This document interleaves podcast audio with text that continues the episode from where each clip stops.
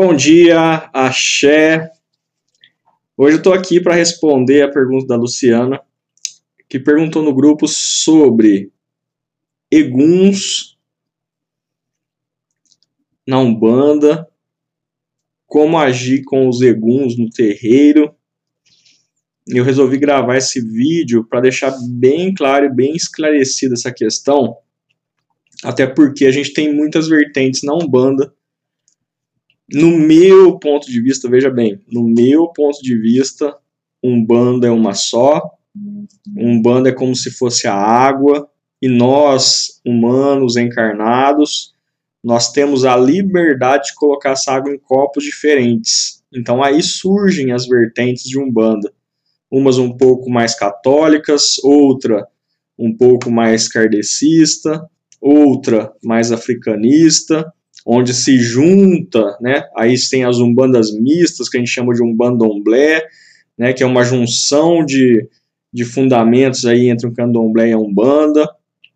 É, acaba não sendo nenhuma coisa nem outra, porém existe, tá certo? E respeito com todo o meu amor, com todo o meu coração, porque a Umbanda é uma religião livre. É uma religião livre onde nós podemos exercer o nosso sagrado de acordo com a nossa verdade. Então, respeito a todos, né? E, e de coração mesmo, sabe? Acho tudo muito lindo, desde que se faça só o bem, porque Umbanda é religião e, por ser religião, pratica única e exclusivamente o bem, tá certo? Isso tem que deixar claro e é chave, tá bom? Mas vamos lá. Eguns é uma palavra, um termo que a gente não costuma usar na Umbanda. Vamos aqui separar agora, tá certo? Vamos separar Umbanda, Umbanda, Umbanda, tá certo? e candomblé, candomblé, candomblé, certo? Então vamos separar, vamos deixar o misto de lado nesse momento para explicar essa questão, tá certo? Então, eguns, na Umbanda, a gente não costuma usar esse termo. Por quê? Porque eguns é qualquer espírito ou alma de desencarnados que venha se manifestar. Ou seja, eu posso dizer tranquilamente que um preto velho, um caboclo, todos os espíritos que tiveram uma reencarnação, um processo reencarnatório assim como nós e se manifestam no terreiro, é um egum. Parou para pensar nisso? Então, pela lógica, nós não utilizamos, porque nós manifestamos eguns no terreiro, diferente do candomblé. Então, vamos deixar os mistos de lado, tá certo? O candomblé, o candomblé, tá certo? Ele manifesta orixás no terreiro, que trazem o seu axé através da dança, dos pontos cantados. Quem faz a consulta é o pai de santo, através do jogo de búzios, tá certo? É, e não tem manifestação de entidades, assim como na Umbanda. Candomblé, candomblé, deixando o misto de lado. Se fosse um, um bandomblé, aí tem essa mistura, onde se confunde muito né? principalmente quem está começando, há uma confusão, porque não estudou ainda, não sabem as diferenças, tá certo? Então aí se cria uma confusão, tá certo? Então tem muita gente que frequenta o candomblé que é misto, e tem incorporações de orixás, de guias, enfim, há uma mistura, então aí gera-se uma confusão, e mesma coisa na Umbanda que é mista, gera-se uma confusão, tá certo? Então temos que separar neste momento para entender os fundamentos de cada um deles, tá certo? De cada uma dessas religiões. Então o Egum é qualquer espírito ou alma. E muita gente pensa que é um obsessor. Muita gente pensa que é um quiumba, um espírito negativo. Não, é qualquer espírito, qualquer alma que se manifeste então, tranquilamente, todos os espíritos guias que tiveram um processo reencarnatório que se manifesta no terreiro, no terreiro de Umbanda, por exemplo, pode ser chamado de Egum. Olha só. Tá vendo? Diferente de um quiumba, de um obsessor, um espírito zombeteiro que possa vir se manifestar no terreiro, que eu acredito que foi a pergunta da irmã. Não é? E como, porque no final ela disse na pergunta, como então a gente é, lidar com isso quando acontece no terreiro? Então aí a gente está falando de um espírito zombeteiro, a gente está falando do obsessor, a gente está falando de um quiumba, tá certo? Um espírito que está ali para é, transtornar aquele momento e consequentemente, ele foi autorizado a entrar no terreiro. Porque se não for autorizar, autorizado a entrar no terreiro para um possível tratamento, uma doutrinação, enfim, um encaminhamento pelos próprios guias, inclusive, com auxílio dos médios, é, não passaria da porta. Não passaria ali daquele aval dos guardiões e das guardiãs. Tá certo?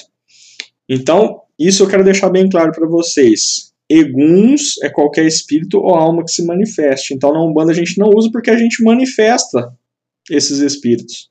No candomblé se usa porque não se manifesta. No candomblé, candomblé. Tá certo? Tem uma, uma pulseirinha que o pessoal costuma usar na praia, no tornozelo, que tem um búzios ali. Vocês conhecem? Aquilo ali se chama contregum. Quase ninguém sabe disso. Só o pessoal que é do candomblé mesmo, né? alguns umbandistas que estudaram um pouquinho aí sobre as diferenças vão saber. Né, o pessoal usa por ornamento mesmo, né? Usa sem estar tá ali consagrado, sem estar tá cruzado aquele item ali, né? Compra por beleza, né? Por é, é, para usar mesmo na praia ali, né? E, e, e aquilo ali é o contregum. Quando ele está consagrado, quando ele está cruzado lá no candomblé, o que acontece? Esse contregum ele é para afastar esses eguns, porque no candomblé é, não se usa né, esses, essas almas, esses espíritos que já passaram por um processo reencarnatório. Lá se manifesta os naturais dos orixás. Né? Se manifesta, é, a, a, consulta é com o Pai de Santo, através de jogo de búzios. Tá certo? Então é diferente, são religiões distintas, diferentes. Tá bom? Que às vezes tem essas misturas, que são os umbandas mistas ou os candomblés mistos, né? que também conhecemos por um bandomblé, por exemplo, né? Um dos nomes carinhosos aí dados essas, essas umbandas e candomblés mistos aí, repetindo que respeito com todo o meu amor, com todo o meu coração, né? Então, se você faz parte de uma umbanda ou um candomblé misto dessa forma, aí você tem que se inteirar de toda a regra, de toda a ritualística dentro do seu terreiro, né, para não haver confusões, tá certo? Separar as coisas para não haver essas confusões, tá bom? E, então, para vocês verem, né, aquele ornamentinho lá que muita gente usa é um contregum, olha só, né? E partindo para a segunda parte da pergunta, então, como a gente lida, né, não com tá bom? Lida com obsessores, com quiumbas, com espíritos zombeteiros que, por suas vezes, possam entrar ali no terreiro, né, e tentar causar uma desordem, então isso aí depende muito dos dirigentes do terreiro, depende muito das regras do terreiro, depende muito dos assentamentos, das firmezas, do processo da gira do terreiro, tá certo? Então é muito variável, tá certo? Até é difícil falar como lidar, porque depende muito de como acontece essa gira, né? Então lá no terreiro que eu atuo, por exemplo, é muito raro acontecer, muito raro. A gente tem assentamentos, firmezas muito bem assentadas, uma corrente firme, regrada, disciplinada. É... Quando raramente acontece, né, os dirigentes do terreiro vão lá, por sua vez, é, acabam doutrinando ali aquele espírito, é, orientando, com a ajuda dos guias, encaminhando ele para o seu devido lugar, né, que ele tem que estar tá naquele momento espiritualmente, porque se foi autorizado, ele está no momento de, de, de, de, de, de acordar, né, no momento de despertar espiritual ali, para continuar a sua evolução, não é? Então, depende muito do terreiro, das regras, da ritualística de cada um, tá bom? Então é isso, tá certo? Gratidão, espero que vocês tenham entendido, né? todo o meu respeito a todas as umbandas, a todos os candomblés, acho lindo, maravilhoso, desde que esteja no contexto da prática do bem e do amor ao próximo. Gratidão, tenha um bom dia, axé e qualquer dúvida estou à disposição.